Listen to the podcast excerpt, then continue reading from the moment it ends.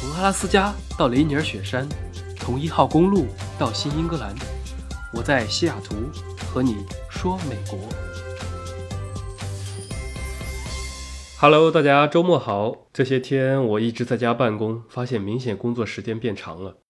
之前在办公室的时候，一下班就关电脑，什么都不用管。在美国，领导不知道你的手机号是很正常的。因为下班之后就是私人时间，非紧急情况一般都不太会找你。但是在家上班的话，明显有点生活工作不分，就感觉随时都开着电脑，闲着没事儿就想去看一眼邮件或者消息，反而工作时间变长了。不知道大家在家办公的时候有没有这个感受？前两期讲美国医疗的时候呢，我提到过一句曾经做过一次小手术。那么今天我们就来详细讲一讲在美国做手术的经历。那是某年的冬天啊，我去夏威夷度假，在最后一天的早上，还好是最后一天，不是第一天，不然整个假期都废了。是当时是在这个茂伊岛上，茂伊岛是夏威夷除了欧胡岛之外另外一个也比较著名的岛。当时我是约了教练来练习冲浪，冲浪本身是很顺利的，这个也是一个非常安全的活动。但是我的右手在这个期间不知道什么时候被冲浪板就磕了一下，就类似于你拿拳头。锤在了一个板子上面，或者拿拳头捶到墙上的这种感觉。我当时其实并没有什么特别的疼痛感，因为冲浪完了之后我还游了一会儿，然后还自己开车回的酒店，只是觉得右手手背有些肿，然后有点使不上劲。回到酒店之后，我本来以为只是撞肿了，就类似于那种很常见的软组织挫伤啊，然后就拿了几块冰块敷了一下。然后随即我发现一个奇怪的状况，就是我右手无名指和手背交界处的那个关节。就是大家握拳的时候指节处凸起的那个位置，发现没有那么突出了。当时我就觉着可能是由于手背肿了，所以这种视觉效果。最坏的情况就真的是骨折了，相当于把它怼回去了。然后我那天是晚上回西雅图的航班，由于也没觉着很疼，并且我之前也没有骨折过，我并不知道到底是什么什么感受，就没有在夏威夷看医生，干脆直接等到回西雅图观察一阵再说。所以我就是晚上在飞机睡了一觉，五个小时到西雅图家里，时差的原因，落地就已经是上午了。到家放了行李，我就赶紧去了一家附近的 urgent care，就是我们上期说的这种介于家庭医生和急诊中间的一种诊所。这家诊所的情况，我当时在飞机上已经上网先查好了，专门挑了一个离我家最近，并且有 X 光设备的诊所，因为我这种情况肯定要照个 X 光才放心。当天是星期六。所以大家遇到这种紧急情况都可以去这种诊所，不用预约。我过去之后呢，也就是直接推门而入，站在排队的地方等候。呃，很快就有一个热情的护士小姐姐呼唤你到前台去，询问了一下状况，然后登记这个 ID 和保险信息。弄完这些，就是拿了个表格自己去填，主要还是一些基本信息啊、病史啊、过敏史之类的问题。我之前由于没有来过这个华大医学院系统的诊所和医院，如果以前来过的话，那就不需要填这么复杂了。当时跟我一起等的还有两个人，总体来说人不算多，大概等了七八分钟吧，护士就过来把我带进了一间诊室。啊，坐了一会儿，医生来了。说来也很巧，这个医生刚好是夏威夷人，他父母都住在这个夏威夷。听说我在那边冲浪受伤之后，对我表达了。深切的同情，然后又花了一大堆话语来热情赞美了一下他们的家乡有多好啊！美国人都这样，特别喜欢瞎聊。那么治疗的过程很简单，医生就是带我去旁边照了一个 X 光，一看果然是无名指这根骨头在手背的地方有一个裂缝。大家想象一下骨头的形状，骨头不是那种两头大中间细嘛，就是最细的部分往粗的部分过渡的位置，斜着像是受力发生了一点错位。我当时挺紧张的，因为我长这么大从来没有受过伤，这第一次。但是医生嘛就见怪不怪了，他跟我说已经帮我 refer 到了专门的做这个手术的医生那里了，然后就在我手掌贴了一块长的板，延伸到这个小臂部分，然后用一个很厚的绷带帮我固定住，这样我整个右手就不能乱动了。他让我这么坚持两天，等到星期一的时候再去那个跟我转诊的专科医院去看病就行了。这两天我过得还蛮担心的，总怕自己不小心再碰到了呀，加重了伤势啊。然后一到周一大早，我就去了那个约好的专科医院，这里面就很像国内医院了，挺大的，有一些不同的诊室。我去找的就是一个专门看手部和肩膀的医生。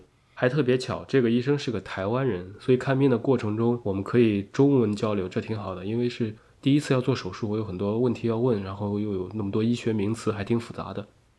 另外，我看他们的医院还提供翻译服务，只不过这个我是不需要了。然后运气也比较好，医生把手术给约到了星期三。这么看来，从上周五受伤到安排上手术，只用了不到一个星期的时间，五天吧，还包括了一个周末。这个还挺刷新我的观念的，因为我们一直都有一个印象，就是说国外就医等待的时间特别长。我都做好了长期战斗的准备，但是没想到居然这么出乎意料的快。接下来就是一些准备工作，比如说去旁边理疗师那里拆掉之前的包扎，重新包了一个比较轻便的。然后医院又给了我某种医用的沐浴液吧，让我在手术的前一天和手术当天都用这个来洗澡。然后到了手术那天又换了一个地方，是医生提前给了我一个地址。这种模式就属于医生平时在医院看门诊，然后手术都安排在另外一个专门做手术的医院。他就是在华盛顿大学的旁边。我到了手术的等候区，发现这里是比较拥挤的。大厅不算很大，就像电影院的座位一样。早上八点多，上座率接近百分之四十。在和前台验明了身份之后，我很快就被叫到了一个准备区域啊，脱掉自己的衣服啊、鞋子啊，换上手术穿的那种衣服。这期间陆陆续续有好几个护士来过来问我的情况，一个是专门拿衣服的，一个有负责病床的，一个回答问题的。还有给我做手术前准备的，就比如说嘘寒问暖啊，冷不冷啊，有没有什么啊问题啊之类的，就是怕我冷，还给了一个那种充气的热毯子。第一次见还挺新鲜的。然后我就问了一大堆问题，每一步要干什么，甚至还问啊打麻药疼不疼啊，打哪个地方啊，大概需要多久啊之类的一堆有的没的问题。我觉得这点还挺好的，大概是三个护士加上一个麻醉医生加上一个手术医生，这么五对一的服务，也没有其他什么人来打扰。再后来就把我推进去了，就开始手术，感觉眼睛一闭一睁就完了。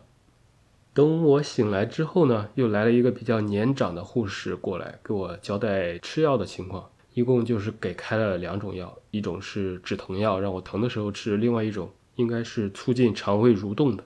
说是有需要的时候吃，估计是防止术后消化不良、上厕所吃力吧。这个我就啊没用上了，我根本没吃这个，一切正常。我当时还问，难道不需要开消炎药吗？不用输液吗？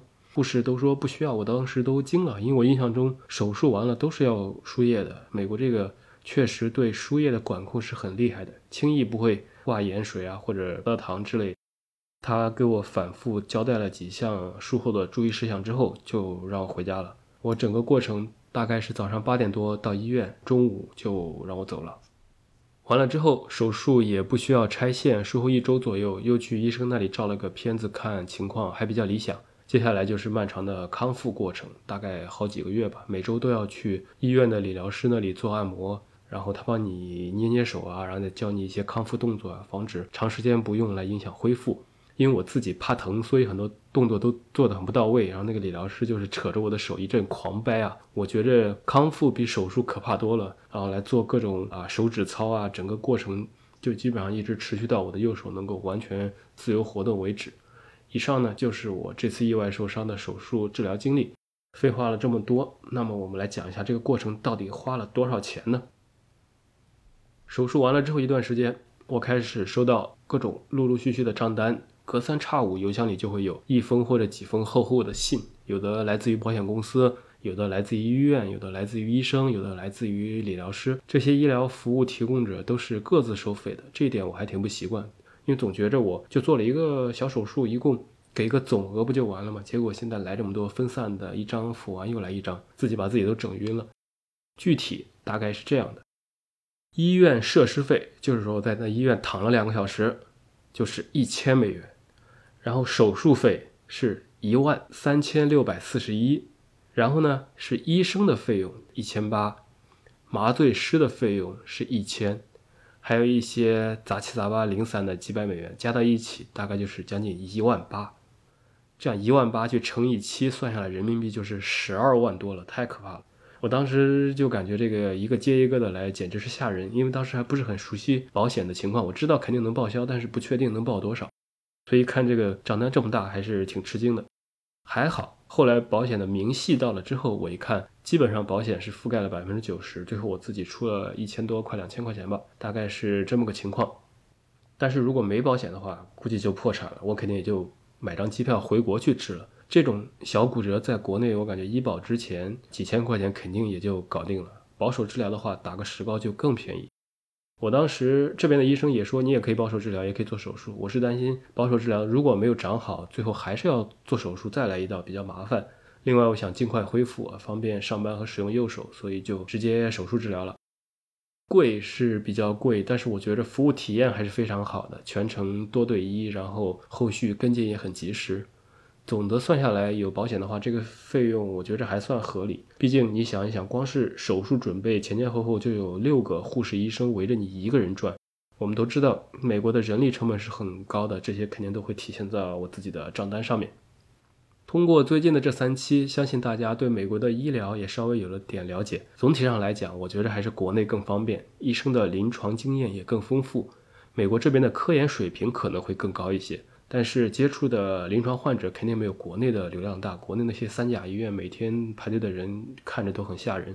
然后有什么小病，我一般还是回国的时候看。像贵一点的项目，在有保险的情况下，我会在美国看。